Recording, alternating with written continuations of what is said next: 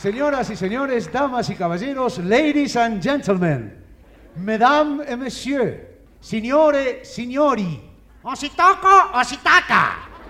iniciamos aquí una nueva emisión de nuestro programa La Hora de la Nostalgia.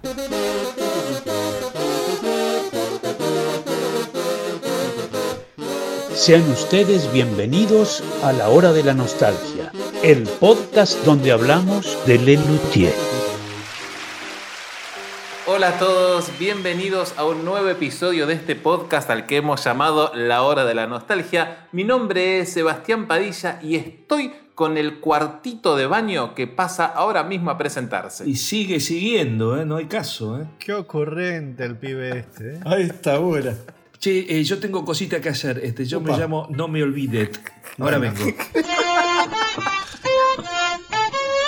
Yo sería a esta altura de la vida el calephone, calephone, te lo digo en inglés. Pero Qué importante es saber idiomas. ¿eh?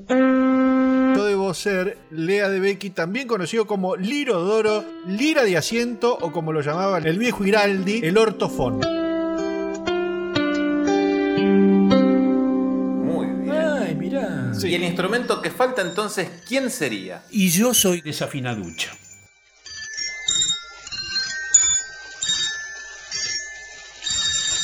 Qué cómo toca, ¿eh? Increíble. En este hermoso episodio que arranca de esta manera, vamos a hablar del último espectáculo estrenado en el milenio anterior, siempre y cuando usted escuche esto durante todo el 2000, si es el 3000, bueno, eh, no, pa- pasó antes. Claro. Sí, sí.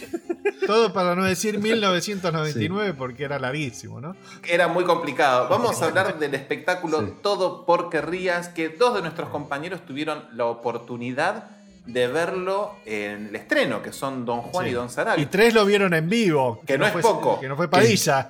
Sí. Sí, pero a mí, me- a mí me, empezó, me empezó a gustar Lelutier en el 2001 y ya no, no- no- lo, lo agarré después de que ellos habían hecho temporada en Buenos Aires. De hecho, mi primer Ah, show es. Bromato de Armonio en el Teatro Bristol de Martínez y al fin de semana que le siguió hicieron todo porque rías ahí mismo y no, no conseguí entradas. Y después la empezaron a hacer ya en provincia de Argentina y afuera. En exterior, provincia de entonces me lo perdí. Burro ignorante. Pará, puede estar maldecido, pero no es incorrecto. Bien, don Juan, usted que vio el estreno estreno. Tengo pocos recuerdos de esto. Eh, de hecho, ahora que estuvimos preparándonos para grabar este podcast, me di cuenta de algunas cosas que yo completamente había olvidado, como por ejemplo que este espectáculo se estrena en Rosario un día jueves. Mira, Y que yo viajé a Rosario el jueves, pero no sé por qué no me quedé a la función del viernes, sábado y domingo. Mi recuerdo es que yo fui para el jueves y el viernes me pegué la vuelta para Buenos Aires y todavía no sé por qué. Y por ahí trabajabas el viernes. ¿Qué puede pasar? Y después un recuerdo que tengo es que estaba ubicado raro, estaba ubicado como en... Ahí las tengo, vos tenés la platea y una platea alta. ¿no? Está, está detrás de la platea, como si fueran unos palcos, y son más o menos unas cinco filas. Y vos sabés que me tocó la última fila. Lo curioso es que la fila de adelante estaba vacía. Mirá. Mira. Y usted es muy respetuoso y nunca se mandó para No, adelante. por supuesto. No, no sea cosa Igual siempre son, son las mejores entradas que uno tiene sin garpar, ¿no? Sí. Sí, Por por supuesto. supuesto, claro, obviamente. Pero venía muy mal acostumbrado de, de bromato de armonio a estar fila 1, fila 2, fila 1, fila 2. Mirá. Ah, mirá. Bueno, Sí, sí, disculpe. sí, sí, Fue como, y bueno, es así. Y el show, esa noche, ¿te acordás que, con qué sensación te fuiste de las tengo? Me fui con una sensación de, uff, va a haber que trabajarlo un montón este show, ¿eh? Epa. Cosa que Lelutier hizo, ¿eh? Creo que, que al final sí, ter- sí. terminaron redondeando un show, bueno, ya me anticipo al final, pero a mí me encanta este show, me parece que está buenísimo. Opa. Pero ya te digo, la función del estreno en Rosario dejó algunas dudas. Entonces usted, Juan, fue el jueves y mientras el viernes se volvía a Capital, venía desde allí Don Sarabia, que vio la función el viernes. Yo los conozco a ellos personalmente en el 98, en ese show con los chalchaleros. Entonces ahí medio ya amigote de Daniel un poco y le escribí a Daniel un mail al estilo Juan Vargas. Estimado Daniel, espero no molestarte con este mail. Me enteré del estreno en Rosario, a mí me encantaría ver un estreno en Rosario, no sé qué posibilidades hay, si hay factibilidad. Mira, no tengo ni idea, me contesta el gordito y me manda con el manager. Que en ese momento era. Claro, era Hugo Trossoli. Entonces, bueno, hablo con Trossoli, me dice, sí, venite, yo te espero, ni ningún problema. Entonces, me mando el viernes con un amigo y llegamos. Con cierto temor a que Trossoli, que yo lo había visto 10 minutos hacia un año y medio atrás, recuerde el compromiso, ¿no? Claro. Que no sea cosa que venga y, y me tome un café en Rosario y me vuelva. Bueno, la cuestión es que finalmente Trossoli me ve de lejos, "Eh, eh, sí, sí, y digo, qué, qué lindo que se acuerde, y me dio fila, yo creo que era fila 2 de costado. Me digo, mira, le traje a cada luthier un CD con la participación de ellos en el show con los chalchaleros. Entonces me dice, no, no, bueno, pero ahora no se lo podemos dar, están muy nerviosos. No, no, no, no. Yo te los doy para que vos se los des cuando quieras. No, no, no, no. Teneros vos y después vemos. Bueno, y así fuimos y nos sentamos en esa hermosa butaca. Bueno, tuve una experiencia posterior al show bastante traumática, porque haciendo valer lo que dijo Juan, la función del viernes para mí fue muy floja también. Eh, se prendían eh, luces cenitales donde tenía que leer Marcos y Marcos no aparecía, estaba en la otra punta del escenario, algunos problemas de sonido, algunas caras de dudas, ¿viste? Bueno, yo cuando terminó el, el show dije, estos muchachos seguramente de- cuando terminen de acá va a haber muchas discusiones. Y cuando termina literal, aparece por la punta de la fila Trossoli, que me llamaba, que me decía, vení, vení, vamos ahora a verlos. ¿A dónde? A los camarines. No, yo no voy. ¿Cómo voy a ir ahora? Se están matando estos muchachos ahí. Y me dice, vení, vení. Y bueno, tal cual, eh, yo estaba a metros, a dos metros de entrar al pasillo que te lleva a los camarines, o sea que atravesamos las puertas de la platea los camarines, pasé por el costado y vi las patas y los vi a ellos, a los cinco, con el telón bajo por supuesto, charlando, haciendo como un pequeño rápido balance de lo que había sido la función. Y yo seguí para el fondo del telón y terminé donde estaba el catering. No había nadie, no había asistentes, no había señora que te sirviera un café, no, no había nadie, lo único que estaba era la desafinaducha. Y estábamos mi amigo y yo esperando que vengan los, los cinco grandes del buen humor. Y yo dije, estos muchachos van a venir eh, desahuciados. Y dicho y hecho, empiezan a aparecer, primero suponete, el orden fue Marona, Pucho, Núñez, Munstock y Trossoli que le decía, tenemos visitas. Entonces me miraban como diciendo, ¿este quién es? Claro. Este es el sobrino de Fontana Rosa, ¿quién es este? Hasta que por último aparece Daniel y me dice, viniste. En un momento se armó como una, ahí una especie de silencio medio aprovecho y le doy los CDs. Entonces eso como que relajó y Marcos hizo el, el chiste del compact dice y demás. En un momento Núñez ya no daba para más la situación porque estábamos parados ahí y se di los CDs y después era, bueno, Claro. ¿Qué hacemos, muchachos? ¿Jugamos a las cartas? ¿No vamos a comer? Y Núñez dice, bueno, vamos para lo- los camarines. Y yo pensé que me decía, vamos a mí, también. ¿no? Entonces, yo medio que, que reencaré con ellos y mi amigo me agarró de atrás y me dijo, vos no vas a ningún camarín. Y bueno, Che, pero Seba, y nos fuimos silbando tu idea, bajito. o sea, tu sensación del show fue que tenían que laburarlo, digamos. Sí, sí, sí, sí. Muy, me pareció que estaba. Muy verde. este, sí, comparado con la sensación de que uno ve en la, la temporada 2 de cualquier otro de los espectáculos, los ve súper aceitados acá. Hubo varios desajustes. Viste, esta cosa tan aceitada que tienen ellos. Fue como medio. Uh, Bien. ¿Viste? Bueno, bueno, para mí que. Yo ya había visto el, el estreno en Rosario de Bromato. A mí me pareció que estaba mucho más armado Bromato. O sea, llegaron Claro, muchísimo claro, más, armado, a él. sí, puede ser. Bien. Esto estaba verde, verde. Claro, yo, este fue mi primer estreno, ¿eh? No, no puedo Bien. compararlo con otro. Y mientras Arabia se volvía al día siguiente en auto de Rosario a Capital, Leandro de Becky arrancaba caminando desde su casa hasta Capital Federal y llegó en agosto al Coliseo Llegué, sí, el 20 de agosto. De rodillas, pidiendo agua. Sí, sí, sí, yo me tomo mis tiempos, digo, yo pagaba entrada todavía para verle Luthier, fui en agosto, que digamos, eh, había, ponerle sí, se había estrenado en Buenos Aires en julio, Sí. así que yo fui, lo vi bastante, bastante cerca del estreno, Claro, y yo ya vi un show muy, muy armado. Yo ya había, había visto un par de Claro. veces un encanto, había visto un par de veces bromato, y yo vi realmente un show que a mí me gustó muchísimo, voy a también medio voy a adelantar un poco y que tengo la grabación del cassette que fui porque cuando uno iba a leer Lelutier, que en ese momento no era tan seguido, llevaba este, la doble casetera Sí, y trataba de, trataba de- tapado por una campera, por eso hay que ir en invierno, Hace calor, pero íbamos con todas las camperotas. tapando el doble Sí. casetera y se escuchan mis, mis risotadas y algún comentario por lo bajo. eh. Tú me has traicionado y ahora vas a pagar. ¿El dinero cuánto es? La pasé muy, muy bien y, y fue una sorpresa detrás de la otra. Yo disfruté, mu- disfruté muchísimo. este O sea, vos no, vos no te quedaste con una sensación de que le faltaba laburo como si le pasó a los. No, encantó. Yo me fui feliz de la vida. De, Bien. de- de- ya dos meses después del estreno, ¿no? Del estreno, Claro. estreno. Yo Sí. quería hacer un planteo. Epa. A ver. Viendo un poco la, la historia en retrospectiva, yo entiendo que Todo por Querrías es, es un espectáculo que cierra una etapa que arranca en 1987 con el quinteto. Y que hay, hay un Lelutier que se termina con este espectáculo. Epa. A ver, de- desarrolle, desarrolle. Hay un crecimiento, como un, como un punto de madurez justa, en donde ya todo lo que va a venir después, no, no- no necesariamente estoy haciendo un juicio de valor, no digo que sea mejor o peor, pero que Lelutier va a empezar a trabajar distinto a partir de este show. No sé, lo, lo tiro, te lo tiro a la que mesa. este, espectáculo cierra un ciclo. Cierra un ciclo, exactamente. ¿Qué- ¿Y qué ciclo, qué ciclo sería ese? ¿Sería el ciclo qué? El del quinteto, Ok.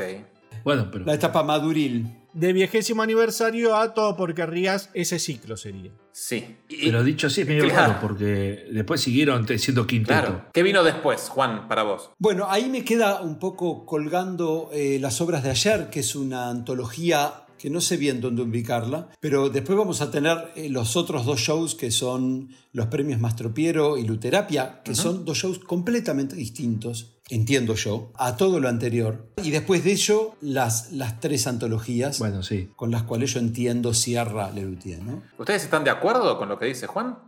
A ver, eh, no de antemano, ahora que lo dice, puedo tratar de entender de que los, los shows que siguieron están armados en base a, a la emergencia de que se te ocurra una idea, digamos, y por ahí más a la presencia de Pucho en la, en la escritura, por ende la, la falta de Marcos. ¿Vos decís que va por ahí, Juan, entonces? Probablemente, no, no lo había visto yo Ah. desde ese lugar, pero, pero sí, puede ser. No, ahora pensándolo, pues. Sí, Puede ser, digamos, puede ser. tenés hasta todo por querrías que su último coletazo será las obras de ayer, que es un refrito que repasa esa época, igual aunque se va a obras un poco más viejas también. Tenés el quinteto creativo parejo, si querés. Exactamente. Tenés obras de Pucho, Ah. obras de Marcos, participaciones No sé, no. tanto de Carlitos, de Jorge y Daniel, ¿no?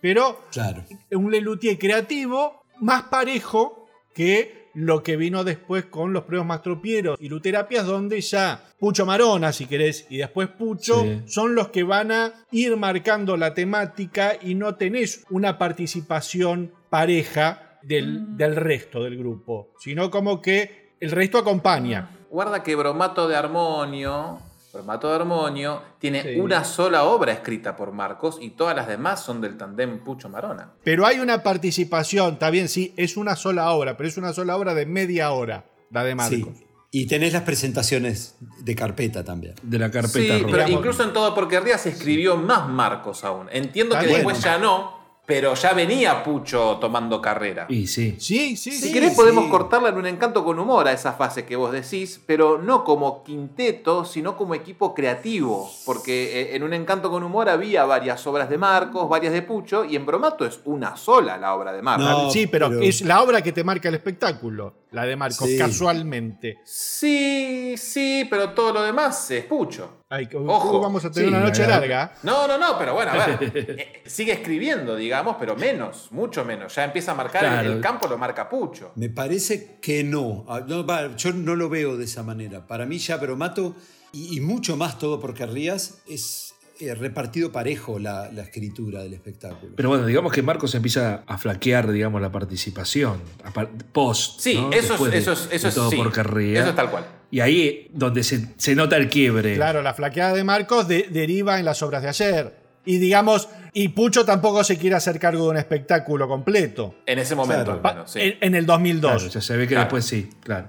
Entonces, si es, si baja- o, o bajamos la persiana, o Pucho se va a volver, se va a tener que, que ser el creativo o el motor, que es lo que termina siendo. Bueno, finalmente en 2005 Pucho se va a convertir en motor, pero antes los motores estaban más compartidos, hasta porque Ríos. Sí, digamos que no se notaba mucho la pluma, digamos, ¿no? Uno iba a ver el show y no sabía si esa obra era de Pucho. La multiautoral estaba más Sí, repartida. claro, Después todo fue en subordinación a Pucho o Pucho Marona. Bien. Bueno, vamos entonces ahora sí a analizar. Para, y otra cosa más. Uy, uy, uy. Un momentito, un momentito. Uy, no nos vamos uy, más hoy, ¿eh? uy, Y eh, no, sigue siguiendo. no arranca, no arranca. Este show todo por Carrías es el primer show puro de estreno de Patalano y yo creo que se nota. Hay mucho Patalano en cuanto al marketing del show, el tipo de giras que hace el Luthier, empieza a aparecer el merchandising. Con este show aparecen los DVD con los festejos de los 33 años. eh, Los grandes estadios empiezan a aparecer. los recitales del Do Re Mi High, Concierto Grosso. Bueno, eh, me parece que, que Patalano va a tener mucho que ver.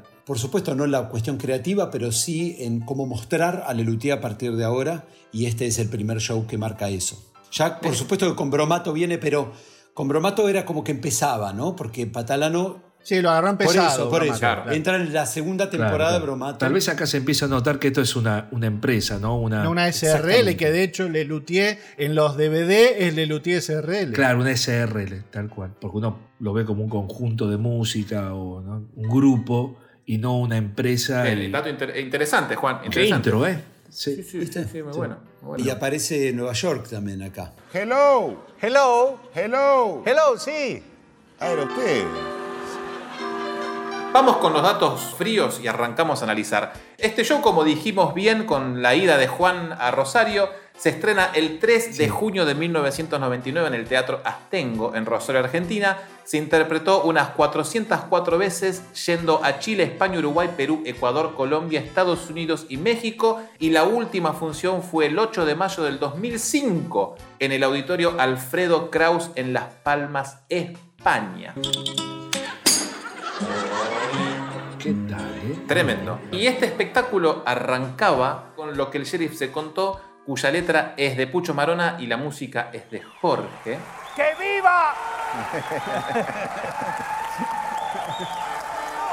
¡Que viva el sheriff Benson! ¡Viva el sheriff! ¡Viva el sheriff ¡Viva el Benson! Muchas gracias, muchas gracias.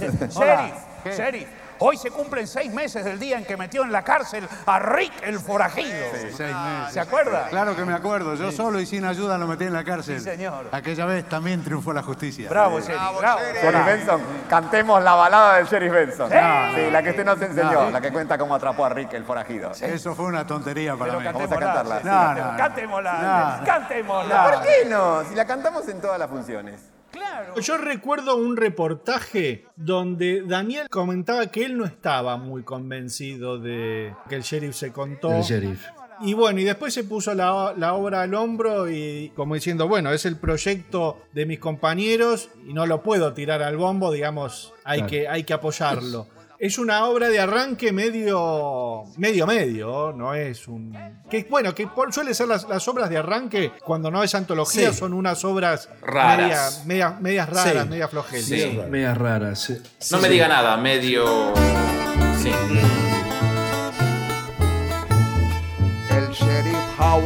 Sí, sí, sí. A mí lo que me pasa con el sheriff es que me gusta mucho, mucho la música. Ah, la música es muy linda. Esos arreglos de los coros que tienen, con los dos agudos de. Pucho y Carlitos cantando bien arriba los dos. Sí, y en la prueba de público tenía unos coros preciosos también. Sin ayuda le atacó, le atacó, le pegó y le durmió,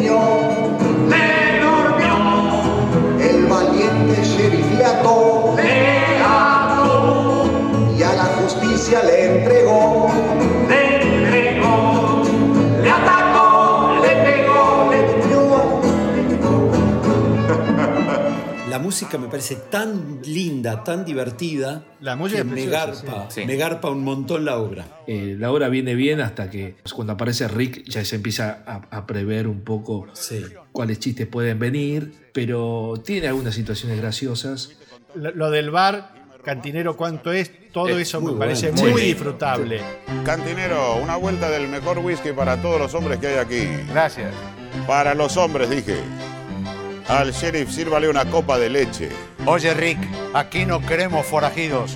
Mejor monta tu caballo y sal del pueblo. ¿Cómo dices, payaso? Pasteurizada, cantinero.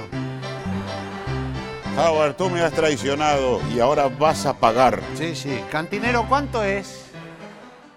Muy bueno, Sí. muy bueno. Cuando pide cambiar las canciones y ahí empieza a tirar cualquiera. ¿Y ustedes por qué no siguen contando esa historia de cómo el sheriff Benson dice que atrapó al malvado Rick? Sabemos otras, ¿eh? Eh, Yesterday, sabemos también Luna Tucumana, que a mí me encanta. El sheriff. La gallina turuleca, que es muy divertida porque tiene... El sheriff. Este, Sabemos la, la- la del Soto del Parral, ¿sabes? Dos puntas tiene el camino. Luna cantó una canción que era una canción de jazz. No sé que si alguno de ustedes sabe cuál es. Be sure it's true when you say... El. Sure, it's true when you say I love you. It's a sin to tell a lie. Millions of stars have been broken just because these were no sé qué. I love you. you ¡Pero know. No, con el nombre nos alcanza, ya te tenemos. A mí lo que me gustó, tuvimos la, tenemos la oportunidad de ver las pruebas, las teníamos a mano, y la, la introducción que había escrito Marcos para esta obra Sí. es muy divertida. Mastro Piero llegó a los Estados Unidos en plena conquista del oeste, cargando en su destartalada carreta una cámara fotográfica para retratar a los sufridos colonos, utensilios de barbero con los que podía afeitar o sacar muelas o practicar sangrías, y su banjo que ejecutaba en bautismos, bodas y funerales. En cierta ocasión, tuvo que tocar en el funeral de un vaquero que había muerto a causa de una sangría que Mantropiero mismo le había practicado sin querer mientras lo afeitaba. Y lo peor del caso es que el vaquero solo le había pedido que le sacara una foto.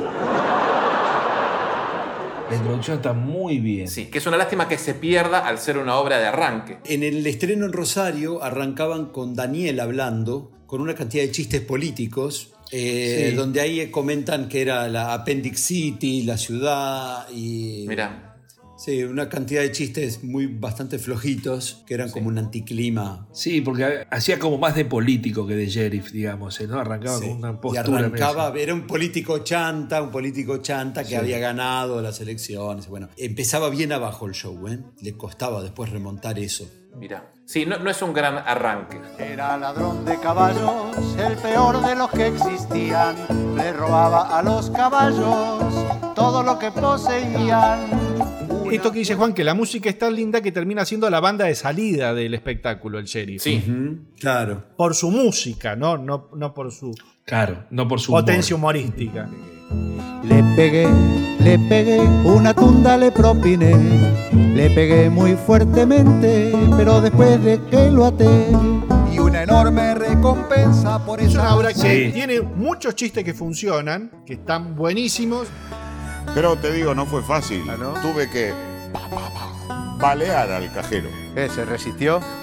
Eh, no, no, me tragó la tarjeta.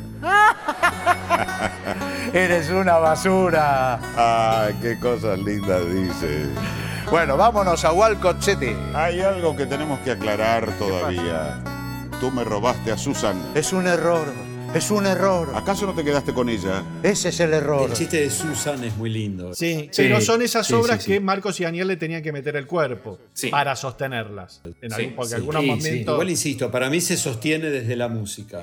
Y en un momento Marcos cantaba él una estrofa explicando aún más la situación, pero bueno. La asociación con el, con el sheriff. Todo fue una patraña inmensa que yo mismo organicé.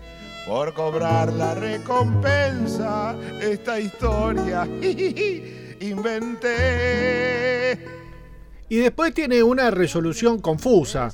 No sé si está mal redactado o qué, pero nunca me quedó claro así de buenas a primeras que, le- que se hace golpear, que le entrega el dinero. Nunca me quedó muy claro desde el cómo se dice. De todas maneras, la, la salida de Marcos y Daniel haciendo que se van a caballo también me parece a mí penosa, ¿eh? Me parece rara. Lo digamos. bueno es que no son gays, siendo una obra de Pucho, que no terminen Sí. juntos es un montón igual, ¿eh? El bandido era débil y un poquito afeminado. Igual Sí, eso algo. Sí, algo hay. Por algo se Sí. van juntos. Con su ayuda lo ató cuando el bandido se lo ordenó. El cobarde sheriff obedeció, lo ató, le pegó y entregó, entregó, entregó, le entregó el dinero que cobró.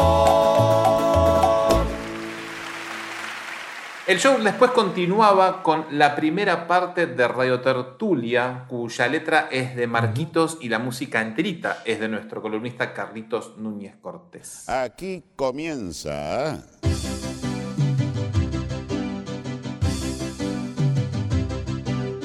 Radio Tertulia.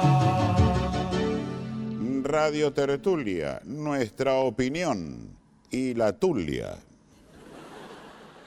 Que ahora va a comenzar. Y aquí tenemos quizás un punto más altas, bajas, porque es una buena obra y a la vez no es tan buena Radio Tertulia. A mi entender. Es una obra de bien. Bueno, sí. Eh, bueno, ¿estás hablando en toda la obra o este bloque? Toda la obra. Me parece que es Ah. como que. mm, A mí me parece que le falta música a Radio Tertulia. Mucha pista. Le falta humor, porque la comisión tenía por ahí la misma cantidad de música que Tertulia y era mucho más graciosa. Acá falta algo. Falta. Pero tenés mucho chiste, mucho chiste cortito, ¿eh? Sí, pero es muy complicado. A ver, todo lo de la novela termina siendo en realidad para hacer una referencia a que todo pasa en la vida real. Es muy largo. Lo de la No, víbora pero se eso repite fue una manera de resolver, en realidad. Una cosa a favor de la obra que, que seguramente Sarabia, Juan y yo, en vivo, todo el espectáculo garpaba mucho más que viéndolo en DVD. Pues yo cuando lo veo en DVD digo, Sí, "Mm, sí. Yo, es- este es un espectáculo que vi siete veces en vivo. Es de los que empecé a ver ya Mucho. con, Sí, con claro, fruición. Y yo lo disfrutaba montón este espectáculo. Después cuando llegó el DVD digo, puta, no, no, no, no tengo esa misma sensación. Yo lo disfrutaba, yo la radio la disfruté un montón en vivo. Eh, Si el show es bueno, si vos lo ves en DVD, te tiene que transmitir que es bueno. De eso no cabe duda alguna. Porque más tropero que nunca, Leandro y yo no lo vimos jamás en vivo y nos parece un show de la puta madre que lo parió. Qué boquita, ¿no? ¿Por qué con, por qué con todo por qué rías no sucede? Acá yo te voy a decir lo que me parece a mí cuando vos te sentás a verlo en un DVD.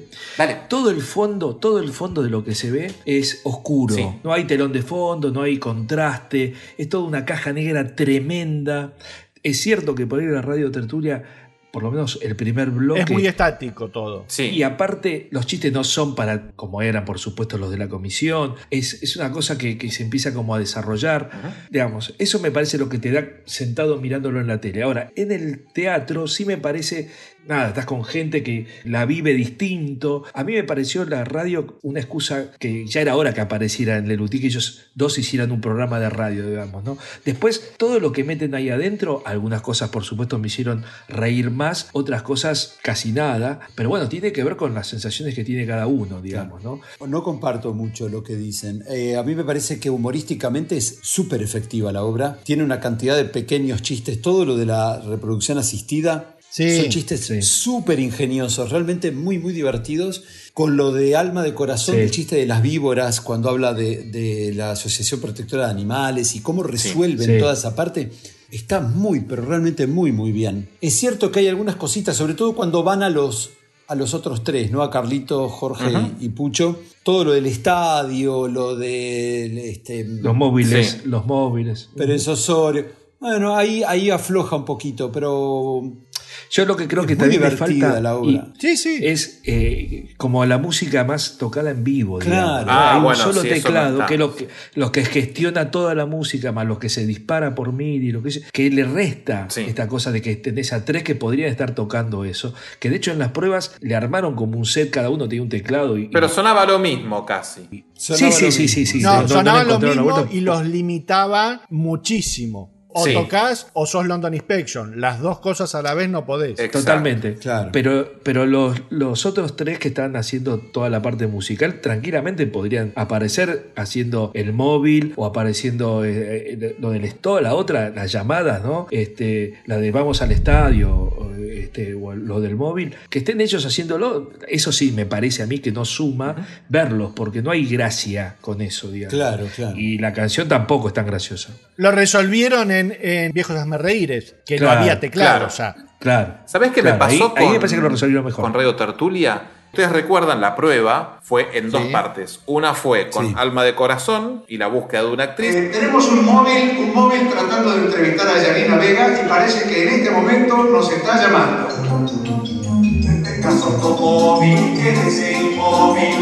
Transmitimos desde el móvil. Adelante, móvil.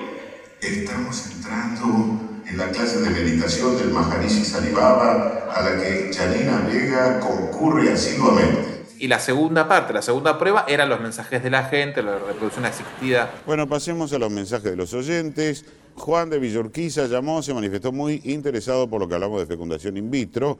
Dice Juan, ¿cómo es exactamente el tema de la probeta? Porque yo he intentado y me resultó incómodo. A mí me gustó mucho más eso que la parte del alma de corazón. Yo creo que si a Radio Tertulia le hubiesen Sí. cortado todo eso, habría sido una obra increíble. Bueno, se ve que necesitaban minutos. hacer una obra de media. Sí, sí, de, sí. claro, de 20 minutos. De hecho, estaba- sí, sí. claramente estaba pensado así. Como Sí, que cuando sube, le ponen a la víbora y baja de vuelta. A mí me pareció eso. Pero bueno, a Juan le encantó. Está bien. Sí. No, no, No, a mí bueno, también me a cada uno lo, lo que le gusta. Lo de la telenovela tiene un par de chistes que tienen que ver cuando en, en algún momento le pasan tantas cosas malas que termina diciendo que la obra social no la cubre. Eso es magnífico. Fantástico. digamos. Hay más problemas en la telenovela Alma de Corazón. El actor Juan Peñalba, que hace de oculista, el cirujano que va a operar a la cieguita de Laida, se enfermó. Tiene hepatitis, no puede grabar por cuatro semanas. Uy, ¿ahora cómo lo van a solucionar eso? Los libretistas decidieron matar al personaje del oculista. Quiere que le diga, me parece bien en este caso. No la va a operar con hepatitis a la pobre cieguita, a ver si la contagia. Lo único que le faltaba. Maltratada, humillada, violada, embarazada y con hepatitis.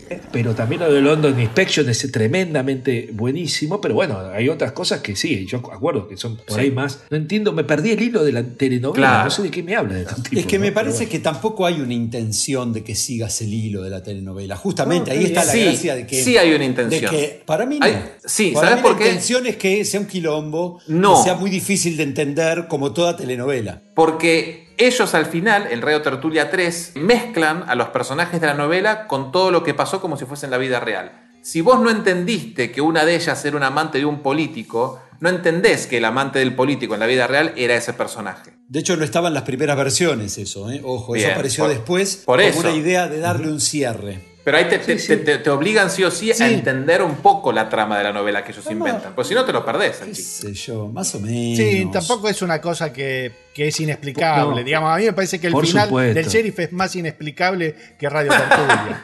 te lo, te lo digo encarecidamente. ¿Cómo dices, payaso? Una cosa linda para destacar que en la primera prueba, en un momento van a buscar una actriz que está haciendo clases de baile y Carlitos toca Sí. el leitmotiv del lago encantado. Atención estudios, atención estudios, hemos encontrado a Janina Vega. Ah, qué bien. Estamos en su clase de danza.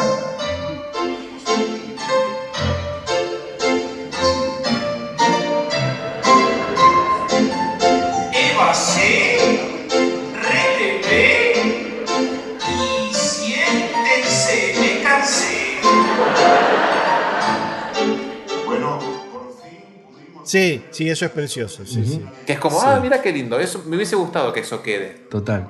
Y otra cosa muy interesante, ah, eh, bueno, eh, ¿cómo se llamaban los, los papeles de Marcos y de Daniel en la primera temporada? ¿Cómo le va a Ranelag? Muy bien, Murena, dispuestos a ocuparnos de todos los temas. ¿Alguno recuerda si la comisión ya eran Murena y Ramírez? No. No, no, era doctor, doctor. Bien. Acá nacen Arranca este, Murena y Ramírez. después Ramírez. De más está explicar que Murena es por Mu de Moonstock y Ramírez o Ranela es por Ra de Rabinovich. Eso creo que se sobreentiende. Claro. Pero nunca está de más repetirlo. Pero nunca está de más repetirlo. Pero nunca está de más repetirlo. Está el grupo London Inspection que arranca su primer tema con Oh Boy, Invite Me to the Party.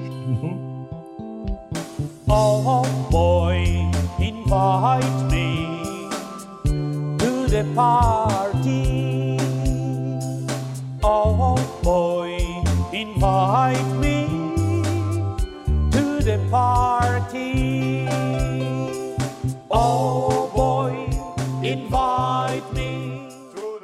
Eh, todas las canciones que están en Radio Tertulia y en las que cantan eh, los London Inspection, las escribí yo. Eh, algunas de ellas, por ejemplo el Oh Boy, Invite Me to the Party, me inspiré claramente en los arreglos vocales y en el estilo musical y en las orquestaciones de los Backstreet Boys. Así que perfectamente se puede asegurar que eso fue mi fuente de inspiración. Ahora no voy nada. No voy nada. No, no voy, no voy y no voy. Eh, acuérdense que, que Marcos supuestamente estaba escribiendo desde hace de, de siempre una novela que empezaba en castellano y terminaba en inglés o viceversa. El cuento tornasolado. Algunas de esas cosas siempre yo tuve la fantasía de que terminaron acá, ¿no? Este, eh, voy con B larga, que es muchacho en inglés, y voy con B corta, y, y cómo se pueden unir los dos idiomas Sí. Eh, a partir de estas pequeñas cosas. Y algo muy interesante que ustedes lo pueden ver en la página leslo.com.ar, la canción de Adelaida tenía no una, sino cuatro versiones distintas a lo largo de los seis años de temporada. Adelaida, Adelaida, pobre cieguita, linda Adelaida.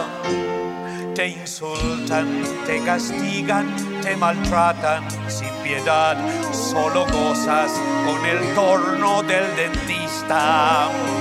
Para colmo te ha violado el tío Blas, la verdad, eres la envidia de las masoquistas. Eres fea y regordeta y nadie te amó jamás. Encorvada y con cara de disgusto. Para colmo te ha violado el tío Blas. La verdad, el tío Blas tiene muy mal gusto. Eres fea y desgarbada, nadie te amó jamás y sufres en tu sórdida covacha. Te insultan, te castigan, te maltratan sin piedad y sufres en tu sórdida covacha. Para colmo te ha violado el tío Blas. La verdad, estás pasando una mala racha. Adelaida, Adelaida, pobre cieguita.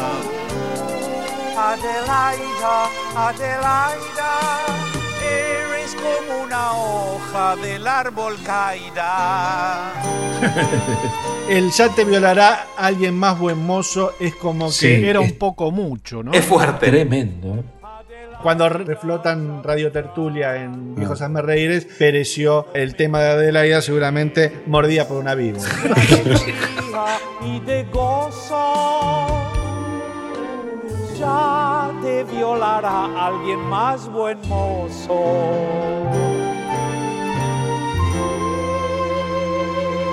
Y después seguía Loas al cuarto de baño, cuya letra también es de Marcos y la música es de Núñez.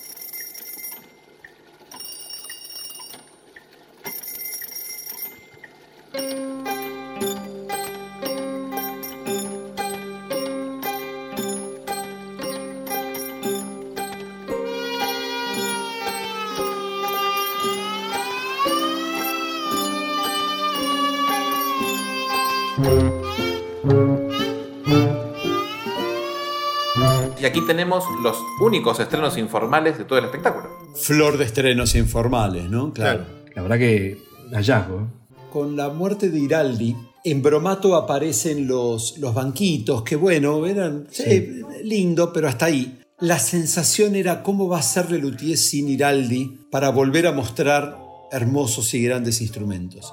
Esta obra creo que comienza fundamentalmente una invención hermosa realmente de Hugo Domínguez, eh, nuestro artesano que vino a reemplazar a Carlitos Iraldi como luthier de Lelutier. Hugo hizo unos bocetos de media docena de instrumentos cuando se presentó y nos los ofreció, se ofreció a construir aquel que nos resultara más atractivo.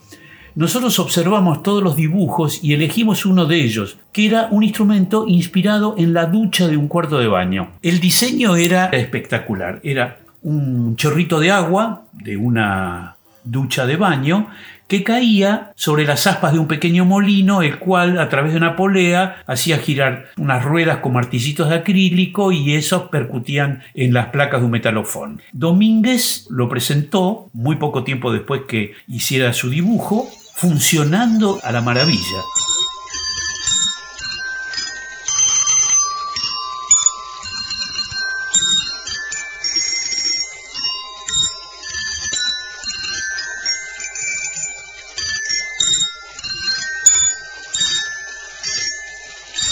Entonces nosotros lo reservamos por allí como para utilizarlo en alguna obra que todavía no sabíamos qué era ni cómo se iba a llamar ni nada semejante. Resulta que una noche estábamos actuando en el teatro y me puse a pensar en el catálogo de los instrumentos informales que ya contaba con un calefón, que era eh, un instrumento eh, de los primeros que fabricamos, eh, el lirodoro, que era una tapa, una lira hecha con la tapa de un inodoro, que lo había construido Carlitos Giraldi, y ahora se agregaba la flamante desafinaducha. Entonces le dije a Jorge, te das cuenta que tenemos tres instrumentos basados en artefactos sanitarios. Con uno solo más que inventemos, podemos formar un cuarteto. Y entonces lo llamamos a Domínguez otra vez más y le dijimos, Domínguez, ¿te animas a hacer un cuarto instrumento sanitario? Entonces, por supuesto, Domínguez salió corriendo, se volvió a su taller, se puso a trabajar, pero esta vez contra reloj, porque queríamos ver la posibilidad de incluir este cuarteto en el próximo en el nuevo espectáculo y se apareció al muy poco tiempo con un engendro espectacular, basado en el, eh, digamos, en el mecanismo del organistrum, que era un antiguo instrumento medieval de, de cuerda frotada. De esa manera quedó constituido el cuarteto sanitario que a nosotros lo llamamos cuarteto de baño o cuartito de baño. Y ese fue, digamos, el origen de el Loas al cuarto de baño duchas, retretes y bañeras, grifos, lavabos y bidet.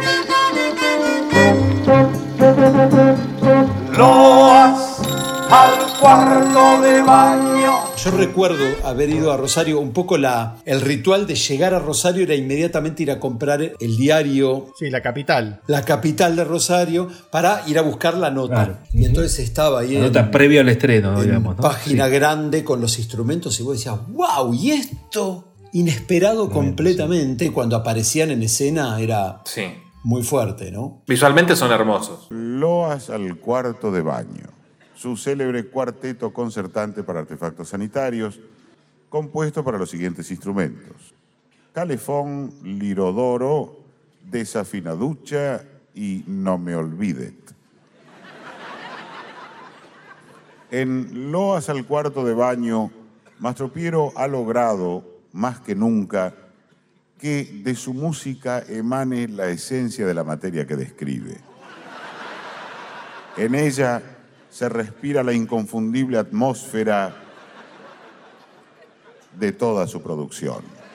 La obra la escribí yo, pero tropecé con un detalle medio como insalvable, que esos cuatro instrumentos, es decir, el calefón era muy difícil de tocar, el lirodoro tenía solamente ocho cuerdas y era absolutamente inaudible, no se escuchaba. El sonido de la desafinaducha confundía mucho armónicamente, no se entendía qué es lo que estaba tocando. El único que más o menos se podía salvar allí era el último flamante, que eh, bidet o no me olvidet, como terminamos bautizándolo.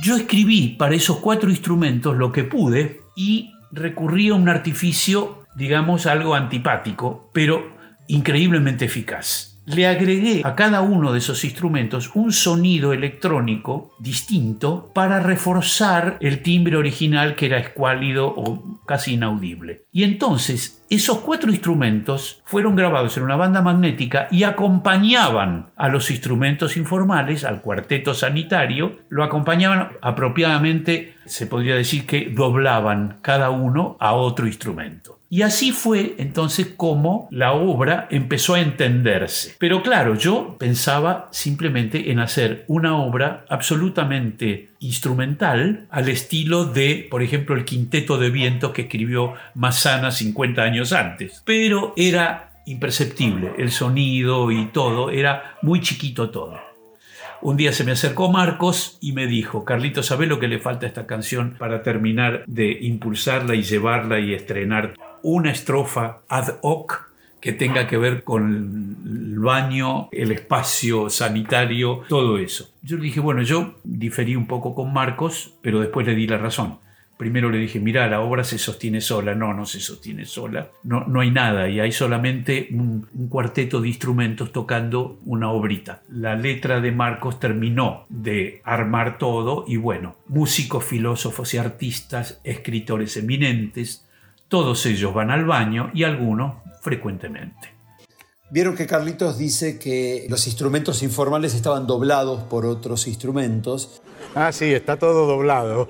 En su libro Sí. de Memorias de un Luthier especifica cuáles son. Él dice que el- la flauta doblaba a la desafinaducha, un piano Rhodes doblaba al bidet, un clavecín doblaba la lira y un fagot el calefón. No me es fácil encontrar, sí la flauta, pero los otros tres instrumentos la verdad me cuesta un montón encontrarlos. A mí me suena como una guitarra si estuviera siendo como de, de base, ¿no? Yo tampoco los, los- ahora que los nombrar los puedo este, eh, ubicar, pero sí me da, siempre me da la sensación de que esos que están tocando ahí, eso que se ve que tocan, no es exactamente lo que suena, digamos. Claro. ¿no?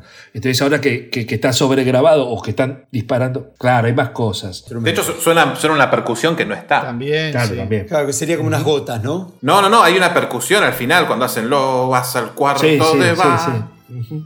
Sí, sí, lo que se marca ahí de- de- de- del tempo es como si fueran esas, unas gotas que van cayendo, eso es una muy buena idea, digamos. De todas maneras, cuando la obra empieza, suenan los cuatro instrumentos. En Sí, realidad, sí. con el calefón arranca la pista, digamos, ¿no? Pero vos podés distinguir el sonido original de los instrumentos.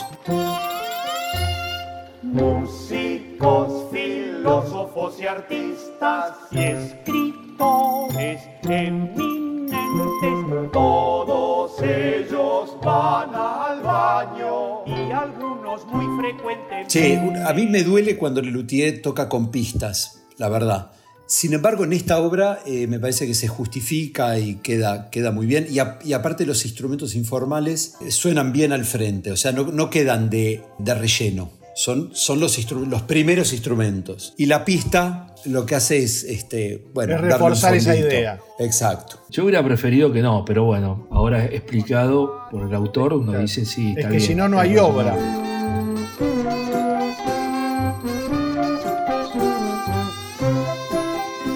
También como con el rodaje Jorge le encontró la vuelta al No me olvides, ¿no? Sí. Haciendo gala de, de- de su ingenio y el mejor no me olvidetista del mundo. Sí, porque el instrumento es, es fantástico y él ejecutándolo con las caras que pone lo potencia mucho más. Me encanta cómo, cómo juega al borde de la afinación. Viste que la nota la va llevando sí. hasta que. Sí. Y con la manivela, muy divertido todo.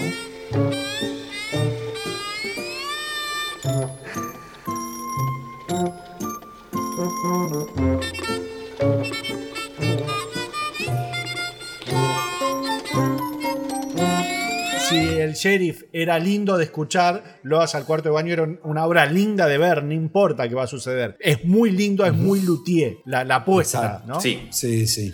Y está muy bien la letra también, ¿eh? Eh, sí, les- me parece que acompaña muy Sí, bien muy esta bien. cosa este, absurda como los instrumentos, Sí, digamos. sí. ¿no? Y la Y la intro de- también. Carlitos cuenta la, la historia un poco más este, amable, pero eh, que fuera una obra instrumental.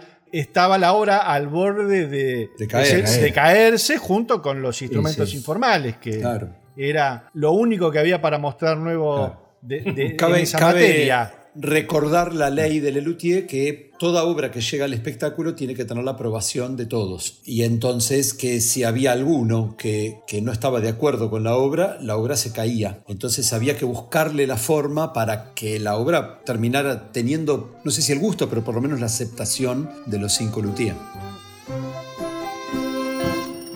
duchas, retretes y bañeras, grifos, lavatorios y. Mucho no me gusta a mí, pero, no Pero quiero ponerme en contra de todos. Y se nota. Otra Ah, el que no la vio, claro, habla el que no la vio, boludo. Dejate de joder. La te- mierda. Perdonen, no, no. Te no. anticipo el puntaje ya de... No, no, y aparte, bien qué calladito que estabas, ¿no? No, no, los escuché con mucha atención, No, está muy bien lo que dicen, pero a mí la letra no, no me gusta. A vos te pareció una cagada, Padilla, decilo bien. De hecho, me parece que Lelutier ha logrado más que nunca que de la letra emane la esencia de la materia que describe. Estaba. A mí me parece extraordinaria la letra. La última, la última estrofa me parece buenísima. La letra me parece que la dice Marcos antes en la introducción. Sí, eso es cierto. Lo anticipa. sí. Exacto, Sí, maestro, me lo acaba de decir hace dos minutos antes el mismo chico. exacto. Pero bueno, ahora es cantado, ¿eh? no es, no es, Sí. eh, exactamente. Ahora, los instrumentos no te, mismo, no, bueno. no te gusta, no te resulta... No, no, por eso yo dije la letra. A mí la letra me parece que no. Pero visualmente y la música me parecen re lindos. Tener una obra con instrumentos informales es muy bien recibida, porque al fin y al cabo ellos son de luthier. Claro. Pero si hubiese sido instrumental, me hubiese encantado. No hay festejos ni banquetes en el íntimo santuario. No se come ni se bebe, sino todo lo contrario. Loas, loas. Loas al cuarto de baño. Después viene la única obra rescatada, digamos, del archivo del Luthier, que es La Serenata Tímida, que viene originalmente de Humor Dulce Hogar, cuya letra es de Pucho y Jorge y la música es solamente de Jorgito.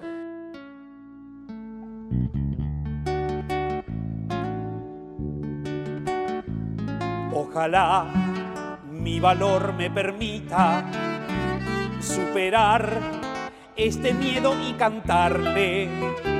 Cuando empezamos a armar el espectáculo Todo porque rías, se nos ocurrió rescatar una vieja obra que era La Serenata Tímida, que funcionaba muy bien. Entonces se nos ocurrió incluirla en el programa de Todo porque rías. Pero un tiempito después que empezaron los ensayos, aparecen Pucho y Jorge con otra serenata, la que se conoce como la serenata astrológica. Y me eligen a mí como el intérprete eh, de la obra. Con lo cual el espectáculo ahora contenía dos serenatas. Y a ellos les resultó muy, simpático y apropiado que la misma persona que era la- de la serenata tímida, un poquito después, a lo largo del espectáculo, cantara otra serenata a la misma mujer con otra temática. Años he pensado en decirle que, que, que la amo. Vos sabés que en el estreno en Rosario, la primera intervención ocurría inmediatamente después del sheriff. Aparecía Carlitos con los músicos y decía que, que le daba timidez, leía el poema. Al escribir estos versos puse mi timidez a un lado, puse el corazón, puse el alma y me puse colorado. Disculpa mi timidez, no hay modo de que la venza. Es que ser tan vergonzoso me da un poco de vergüenza. Y ahí se iba, le daba la timidez, se iba y los músicos atrás. Claro. Y empezaba la radio. Como curiosidad, la, la serenata tímida tiene un cambio mínimo pero sustancial, que es en la versión de 1985 le hablan a un hombre, mientras que en la versión de 1999 le hablan a una mujer. Exactamente. formar un hogar. Te raptaré esta noche, sediento de pasión. Antes nos casaríamos. eh. Con éxtasis salvaje te morderé los labios. un besito en la mejilla, un. Mis manos temblorosas. ¿A ustedes les gusta más el final de Todo porque rías de la Serenata Tímida o bancan la de Humor Dulce Hogar? Me gusta más esta, me gusta más la de todo porque rías. Bien. ¿Y ustedes, Arabia? A mí también me gusta más esta, ¿eh? me parece que está mejor este, posicionada. ¿Y a vos, Lean, te gusta más esta o la otra? Este no, este final de y hablar de nuestro amor es muy, muy divertido con un Carlito desencajado todo el tiempo. Muy muy bien actuado. ¿Y vos, Eva? Ah, me gusta la de Humor Dulce Hogar un poquito. Un poquito más que la de Todo porque rías. ¿Y por qué el tipo siempre está en contra de todo? ¿Por qué es No, así? no, porque entiendo que acá necesitaban un final en donde no Sí, cierre. que abrirlo, claro. Claro. exacto. Entonces es un, es un final muy digno, pero el original es, es- es más divertido. Tiene más punch, pero porque buscaban un cierre, acá no. Ya estoy previendo el puntaje. Sí, sí, ser, pero un fatal. me- menos boludo. tres, ¿eh? Menos tres. Sí, sí, sí, yo voy sumando. ¿viste? Pero es un lindo, es, es un lindo cierre de- con juego de palabras, está muy bien, digamos. Y por fin podremos. ¿Qué podremos? ¿Podremos qué? ¿Qué po- Y por fin podremos. Hacer planes y hablar de nuestro amor. Hablar de nuestros planes y hacer el amor. Después venía Radio Tertulia, segunda parte. Radio Tertulia. Nuestra opinión y la tulia. Más problemas en la telenovela Alma de Corazón. Ahora el problema lo tiene María Salcedo, la exuberante vedette que hace de Ivonne, la pérfida prima de Gustavo Adolfo, la que trata de seducirlo y apartarlo de la pobre cieguita de Laida. Y le habla pestes de la cieguita cuando ella no los ve. Pobre, pobre María Salcedo, digo, ¿no? Porque justo ahora que gracias a su papel de la pérfida Ivonne en la telenovela, se está convirtiendo en un sex symbol. Algunos ya la llaman el trasero de América. Y con fundamento, ¿no? Porque Me llama la, te- la atención cuando hablan de la pérfida Ivonne, dice que es el trasero de América. Sí, sí, sí, sí, sí, sí. ¿No será medio mucho decir el trasero de América? Acá el show empieza a tener la- el warning de prohibido para menores. Sí. Yo creo que No, sí. empiezan ¿no? a banquinear, ¿viste? Decís, Sí. Uy, muchachos, Sí, ¿qué sí, pasó? sí, sí. Sí, porque después ya mueve, Puta, ¿qué ya, viene, ya viene digo? cuando mueves y llorás. Te- Ya empiezan Claro, como a irse. claro. Y después la debacle Sí, es sí. en el Tangum, donde bueno, al final ya vamos a hablar. Sí, sí. Sí, igual acá la, la- yo recuerdo en 1999, cuando lo vi en agosto, que la pérfida Ivonne era distinta a la canción. Oigamos al grupo inglés, a London Inspection, en el tema de la pérfida Yvonne. Es bella, muy bella Ivonne, pero no tiene buen corazón. Es bella, muy bella Ivonne, pero no tiene corazón. Su sentido del honor es casi nulo, con engaño, seducción y disimulo. Se sacude y bambolea sin decencia cuando mueve su enorme influencia. Ahí viene, ahí viene Ivonne, bamboleándose. Ivonne, Ivonne, Ivonne. Ibom, borom, bom, bom, borom, bom, bom, borom, bom, bom, borom, bom, bom, borom, bom, bom. Y en el archivo insondable de La Hora de la Nostalgia hemos encontrado una versión anterior de junio de 1999 del tema de la pérfida Ivonne. Es bella, muy bella Ivonne, pero no tiene buen corazón. Es bella, muy bella Ivonne, pero no tiene corazón. A la pobre cieguita la tortura, la humilla y se burla la malvada. La desprecia y la trata de basura, se diría que a Adelaida no le agrada. Es bella, muy bella Ivonne, pero no tiene corazón. Ivonne es muy hermosa, pero tiene espinas. Como la rosa, se mueve de lado a lado, pero tiene espinas. Como el pescado, ahí viene, ahí viene Ivonne, bamboleándose. Ivonne, Ivonne, Ivonne, Ivonne, porom, bom, bom, porom, bom, bom, porom, bom, bom, porom, bom, bom, porom. Tiene también lo del detenga el automóvil. el- en las pruebas había un montón de, de pequeños eh, cortinas de la Muy radio lindas. que no llegaron. Cambiamos próximo tema eh, vamos a, a conectar con el estadio porque ya debe estar por empezar el partido. Conectamos. ¿Cómo? ¿Gol de quién si todavía no no empezó el partido? Ra, ra, Radio Tertulia presenta re, re, re, resultados finales. No, la conexión con el estadio, ¿qué resultado? No empezó. Radio Tertulia se va al estadio. Dios. La parte de cuando hablan de la temperatura es muy graciosa. La temperatura es 27 grados centígrados, 80 grados Fahrenheit. 80 grados, qué calor. En esta segunda parte que Marcos hace lo de, yo que sé algo de psicología, es mala. Sí, también, muy Sí. lindo. Muy bueno. Sí, muy buen recurso, sí.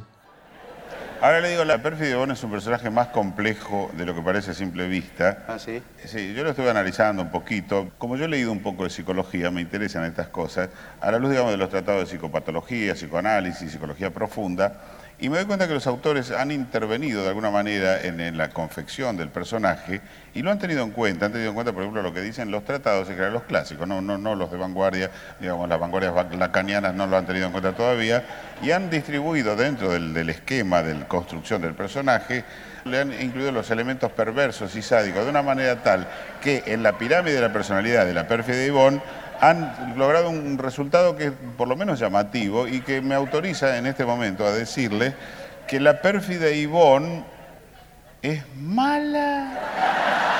Durante la gira española de Radio Tertulia, Marcos y Daniel en esta parte de la radio improvisaban e inventaban mucho, tanto que aquí nace lo de los helechos, que luego se verá en los premios Mastro Piró, entre tantas otras cosas como esto. No la va a despedir porque le digo, porque esta novela eh, se viene dando hace 12 años. Y cuando empezó, lo que pasaba era que el eh, joven Isaguirre Belmont y la que actualmente es su esposa se veían a escondidas porque la familia de la chica no autorizaba el noviazgo porque el muchacho era muy pobre. La chica volvía a la casa, los padres la regañaban, ella lloraba, yo sufría. ¿Usted actuaba en la telenovela? No, no, yo como espectador, porque yo, no, yo soy muy sensible para esas cosas, sí. Hasta que el muchacho intentó, dice, bueno, voy a ver si logro salir de pobre, cómo hago. Bueno, lo único que pudo, se le ocurrió es ponerse ahí en la calle, puso una manta para vender frutos y hortalizas. Claro, pues no había compact todavía. Entonces se puso a vender soportando las inclemencias del tiempo, frío, viento, lluvia, nieve. ¿Siempre en invierno era? Cierto, ¿saben? No me había fijado en eso. Y fueron varios años, así que fueron varios años sin verano. Entonces ocurre que eh, empezó a ahorrar moneditas, porque imagínense que con eso tampoco, monedita tras monedita y hasta que por fin juntó lo suficiente para comprarse un billete y le tocó la lotería. Ganó una fortuna y fue aceptado y se casó con él, lo cual demuestra que el esfuerzo y la perseverancia dan sus frutos. Se casaron, hermosa la ceremonia, me acuerdo, la boda. ¡Ja! Ocho capítulos duró. ¿Ocho? Desde el atrio hasta el altar, seis capítulos. Bueno, eh, hay que decir todo, ¿no? Mucha cámara lenta.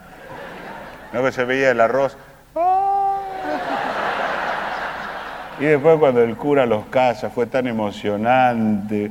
Yo lloraba como un tonto. Cada cual llora como puede. Sí. Son esos momentos donde Marcos y Daniel pueden boludear, divertirse y divertir. A veces funciona, a veces no tanto. ¿no? Claro. Aparece otra cosa interesante que es el- en, en la reproducción asistida, lo de la posición de la iglesia, donde ya empiezan, que el, el chiste me parece extraordinario cómo, está construido, Sí. eh, y empiezan a anticipar eh, un poco lo que viene. Como que ya nos empezamos a meter con la iglesia, empezamos a discutir esta cuestión, ¿no? Ya se sabe que no conciben. ¿Cómo van a concebir? Es inconcebible. ¿Cómo van a concebir con el voto de castidad y el silbato de los sacerdotes? No se puede. No es el silbato de los ¿Cómo que no? sacerdotes. Sí. No, es el celibato. Bueno, está bien. Bueno, no, el celibato se refiere a la soltería, no a un pito. Algo tiene que ver. Y acá en, en Radio Tertulia 2 tenemos la otra canción de London Inspection que es Tell Me Who Is He, que casualmente, y esto es lindo, pregunta de trivia, Que es el título del CD de London Claro. Inspection. Muy Claro. bien. ¿Cómo se llama el disco de London Inspection? Esa sería la pregunta. Who is he? How is he? Sí, es muy curioso que acá Marcos traduce bien el título, pero después no sabe. Sí. Tell me who is he? Tell me how is he? Who is he? How is he? Tell me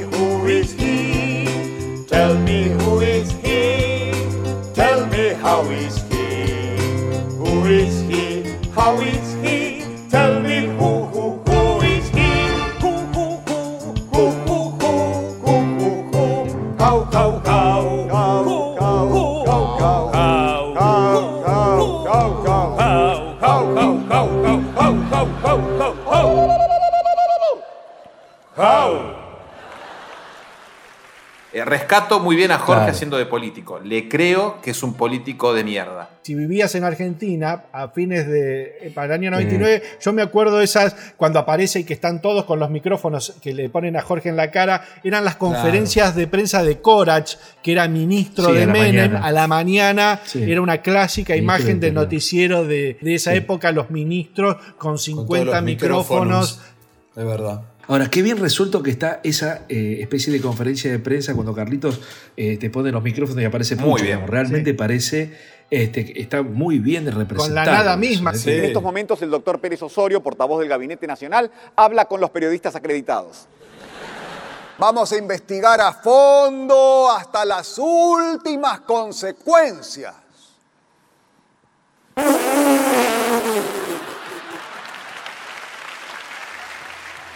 Después venía Daniel y el Señor, Adiós Ópera Sacra, cuya letra y música es enteramente de nuestro amigo canoso Carlos López Pucho. Señor Todopoderoso, hay un presente que tu ayuda reclama. Ayúdalo, Dios omnipotente, pues su derrota es inminente. Daniel el Señor es una ópera íntegramente escrita, letra y música por Carlos López Puch.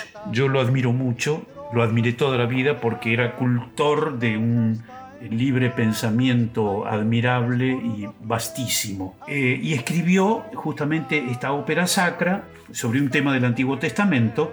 La cosa es que el Jehová que concibe López Pucho es un Dios bastante o demasiado humano. O sea, tiene muy buenas intenciones, pero es falible, se equivoca, toma decisiones desacertadas y acaba todo yéndose al diablo. El asunto es que el dios de Lelutier no cayó muy bien en la gente, digamos, practicante, podríamos decir.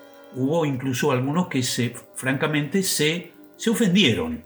Y se ofendieron de la, de la peor manera, o sea, negándonos a partir de ahí el invicto nuestro del humor inteligente, eh, desconfiando del rumbo que había tomado nuestras obras. Yo siempre pensé que los tontos suelen ser impermeables a la ironía y no pueden entender metáforas ni, ni cosas semejantes. Y no pueden ni siquiera tampoco distinguir juicios reales de, de un, de un chiste, una butada. Así que Lelutier tuvo que hacer lamentablemente ciertas concesiones y tuvimos que censurar eh, la obra, eh, sobre todo algunos fragmentos que eran los, los más, los más sensibles. Tuvo sus recortes de censura cuando hasta ahora se fue de gira y estuvo en España. Faltaba un deseo. Comprendo, entonces concédeme el segundo deseo. Se trata de mi mujer. La has hecho demasiado hermosa y todos la cortejan, le hacen proposiciones. Es normal que a una mujer hermosa le hagan proposiciones. Ella las acepta todas.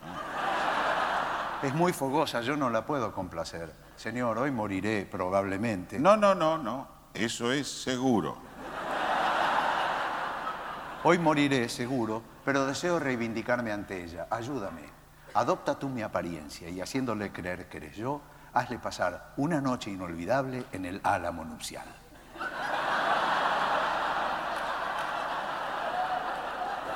No, no se puede.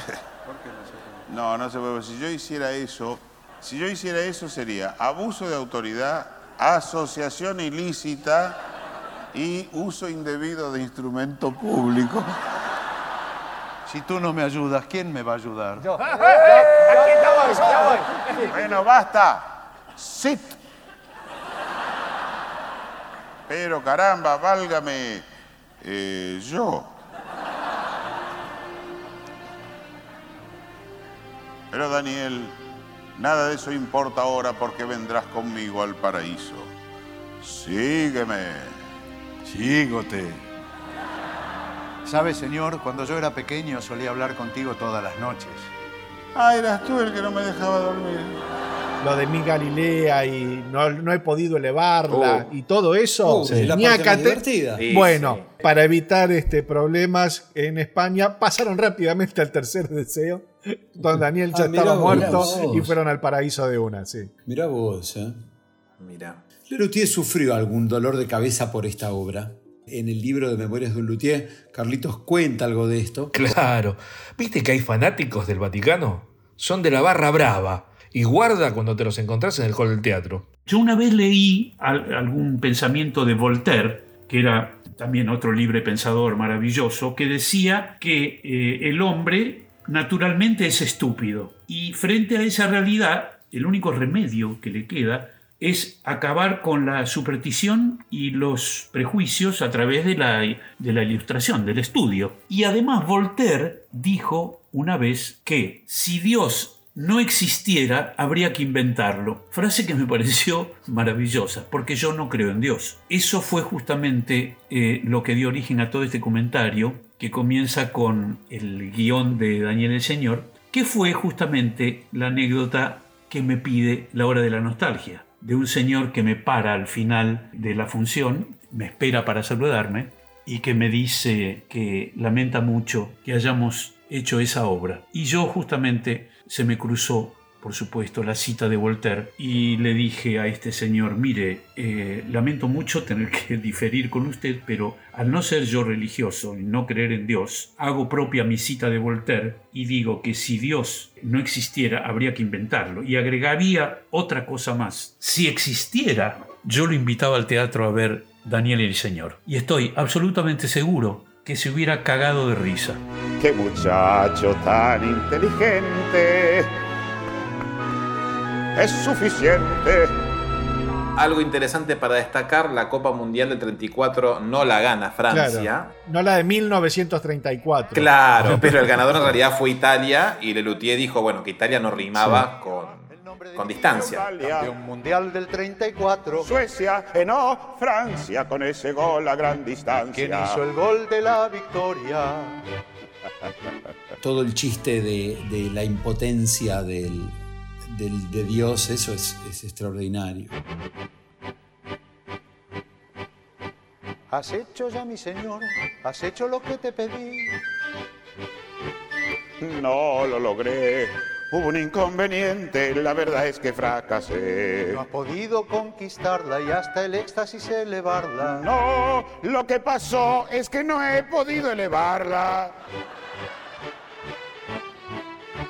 Pero acaso tú no eres omnipotente. A mi edad yo ya soy omnipotente.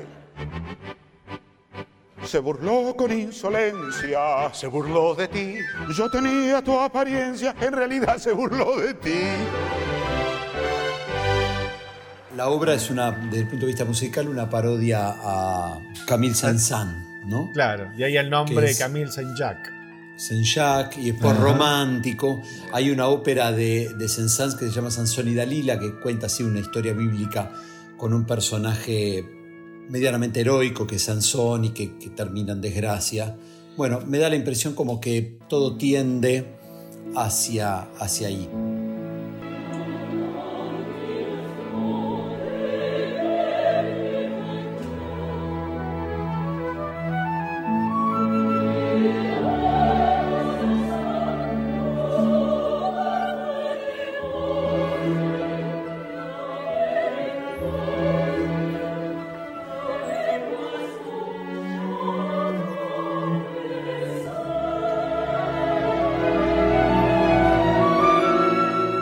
Me parece una obra rara para Lelutier, digamos, ¿no?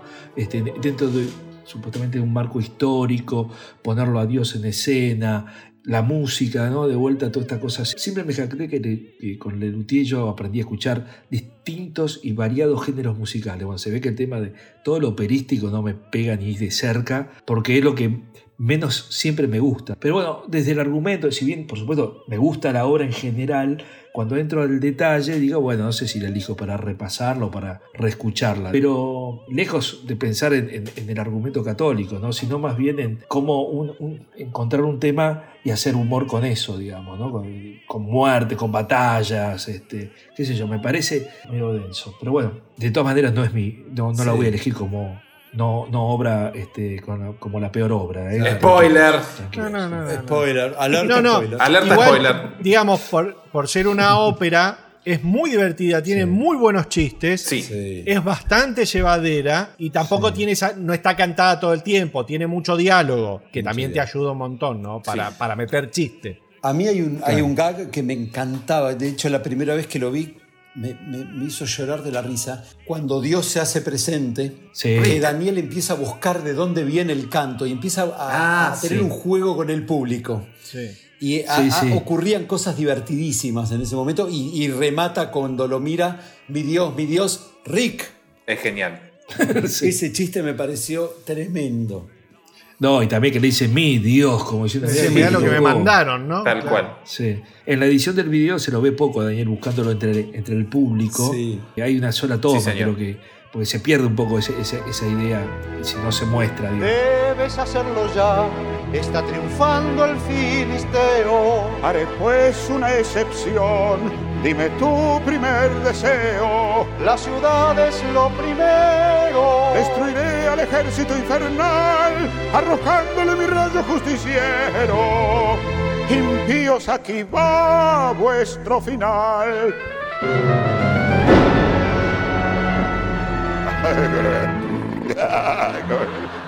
Has destruido mi ejército. Como no eran los de azul, No, los de verde. hoy al erré. bueno, no importa, ahora le tiro a los otros, ¿eh? Uy, se trabó.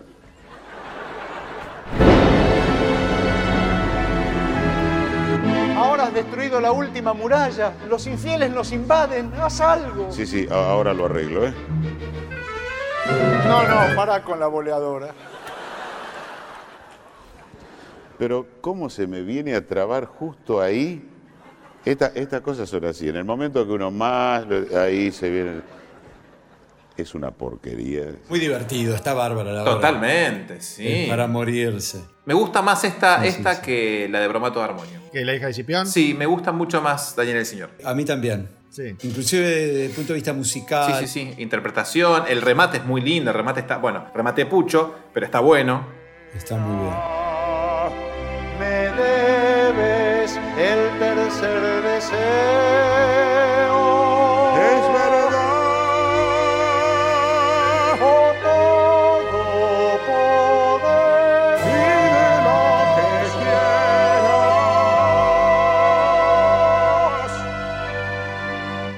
Lo que quieras. Quiero el marinero musculoso. Bueno, les, les propongo partir el espectáculo aquí ¿Aquí? y dejar la, la otra parte para lo que viene. Bueno. Me gusta, está bien, Bueno, ¿eh? Es buena Bueno, idea. recuerden ir a nuestro Instagram, arroba hora de la nostalgia, en donde habrán fotos para que ustedes vean. Y si tienen ganas de tomar un café, Vas a cafecito.app barra la hora de la nostalgia y nos invitas a nosotros, en realidad, a tomar unos cafés y colaborar con este proyecto. Si estás en Argentina, si no, Claro, si estás en Europa tenés que entrar a patreon.com barra la hora de la nostalgia y puedes suscribirte a ese Patreon y también colaborar con este proyecto donde vas a encontrar distintos niveles y cada nivel tiene premios o ventajas que no, no mostramos en otros lados. Como por ejemplo las remeras no están ahí. Las remeras, si estás en Argentina, tenés que ir a la hora de la nostalgia.flashcookie.com y si estás allá de los mares, cualquiera sea tu ubicación, vas a LHDLN, que son las siglas de la hora de la nostalgia, punto donde encontrarás un sinfín de remeras y baratijas hecha por la dupla Sarabia de recuerden que los fans de Lelutier y oyentes del podcast tienen su lugar en lahoradelanostalgia.com.ar, el foro donde pueden unirse y hablar con un montón de gente. Suscríbanse a YouTube, toquen la campanita para no perderse de ninguna novedad y como siempre háganle caso a nuestra desafinaducha comentarista. Tanto tiempo que no los veo. No, la desafinaducha, la desafinaducha. ¿No estás suscripto a la hora de la nostalgia? Suscribiste. Chao. A continuación y fuera de programa, Actuará en carácter de solista el maestro Carlos Núñez Cortés. ¿Nunca pensaron en, en las antologías reservarse un pedacito del espectáculo que les permitía a ustedes cambiar de obra función en función? Por ejemplo, hoy hacemos el Edipo de Tebas y la función de mañana hacemos el Teorema de Tales. Poner una canción solamente, por ahí no una obra de mayor despliegue escénico. No, mira, hay dos cosas que pueden aproximarse un poquitito a la idea que proponés vos, pero que Lelutier nunca realizó. No hubo obras que entraban y salían. Una vez que establecíamos un bis, por ejemplo, señores, el bis va a ser Bote Ortega. Entonces, todas las noches iba Bote Ortega. Claro. Cuando cambiábamos de plaza, por ahí Bote Ortega estaba en el espectáculo o, o había estado, entonces metíamos otra cosa. Entonces, estábamos forzados a cambiar Claro. el bis. Eso es una, pero por lo general el bis siempre iba parejito. Y otra que fue un invento que duró muy poquito tiempo y que fue una propuesta de Lino Patalano, fue muy raro. Nosotros al comienzo nos julepeamos. Fue hacer una pequeña temporada con dos espectáculos. Los viernes hacíamos una, eh, por Sí, ejemplo, bromato, bromato y un encanto. ponele. Claro. Dos espectáculos pegaditos, ¿no? Claro, además teniendo en cuenta que nosotros estábamos preparando una gira. Fue cuando empezábamos a, a usar espectáculos anteriores porque había eh, países que no lo habían visto. Claro. Y entonces dijimos, uy, ahora tenemos que ponernos a ensayar otra vez bromato cuando... Y entonces a alguien se le ocurrió, creo que fue a Lino, dijo, hagamos una cosa, ensayen bromato y foguéenlo dos o tres semanas en, por ejemplo, en Martínez, y hacemos, los viernes hacemos bromato y el sábado, y la gente que no vio uno va a ver el otro, lo que sea, incluso nos gan- ganamos público, por gente que se había perdido el espectáculo anterior. Pero yo digo, tenés que tener en bambalinas el armado de dos En shows. bambalinas, sí. Con todos los instrumentos y con todo el sonido de uno y otro. Exactamente, Ole. sí. Sí, sí, sí, sí. Era bastante complicado. Eh, cuando viajábamos a, a otro país, llevábamos solamente el material de un espectáculo, Claro, claro. con su bis, con su bis. Se llevaba todo. Pero acá hubo, hubo lugares donde, donde hacíamos eso sábado y domingo, increíble, ¿no? Sí, Hablando así de vices, yo recuerdo, cuenta la leyenda, por ahí vos me podés decir, no, no es así, que en los premios Mastropiero el vice era Pepper Clemens, pero a veces alguien se tenía que ir temprano y hacían el explicado, que duraba Vos sabés bastante que menos. algunas veces eso se ha ¿Es así? hecho, pero Ha sucedido. eh, previa votación. Por ejemplo, eh, suponete, yo me acuerdo que creo de una vez que nos estaba esperando el avioncito para traernos de vuelta de Salta a Buenos Aires, qué sé yo, ¿no? Y entonces los pilotos decían, bueno, ¿a qué hora van a llegar? Y nosotros agarrábamos y teníamos el Pepper Cleme por ahí de, de, de bis. Y entonces decíamos, che, ¿qué hacemos de bis? Perdónala. Bueno, y entonces metíamos perdónala y llegábamos perfecto Claro. a Buenos Aires, este, genial, ¿viste? Esa tarde cuando ya se estaba yendo, decidió quedarse.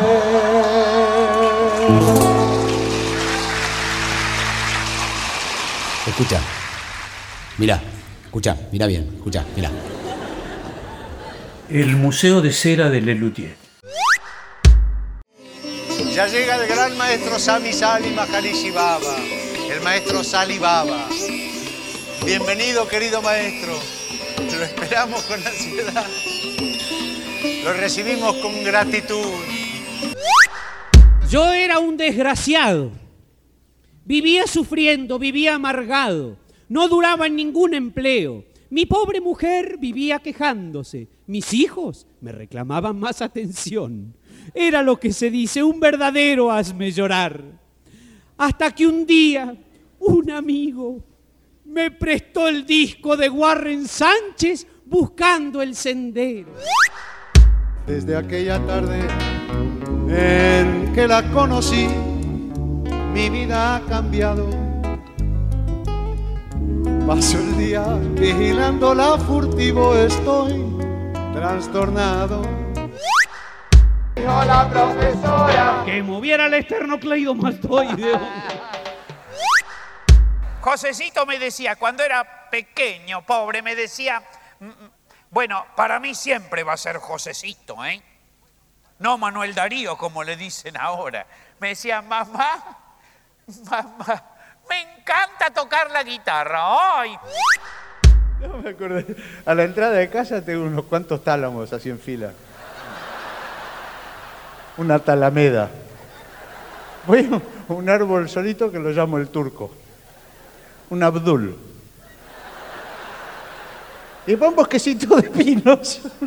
unos, unos cuantos pinos. Pinos. Sí, una pinacoteca. ¿A qué importa el palaletre?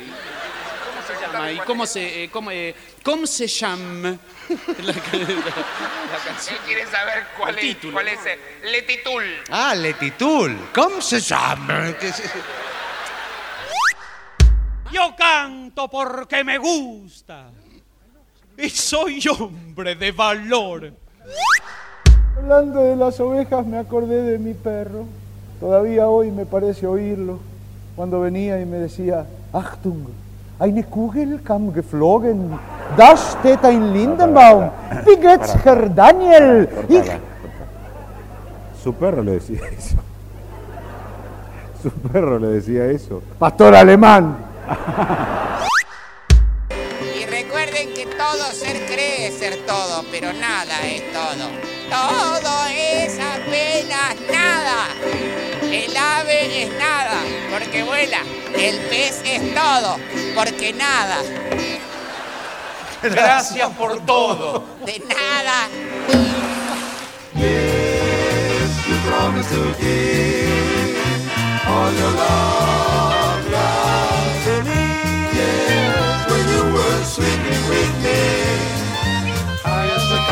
Chao chicos, que la pasen lindo, ¿eh? Chao chicos. Ivón, Ivón, Ivón o Ivone. Ivón. Besis, che, besis.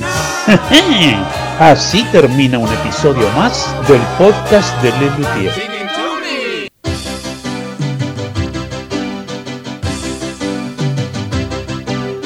Radio La cucaracha, tertulia, la cucaracha, ya no puede caminar.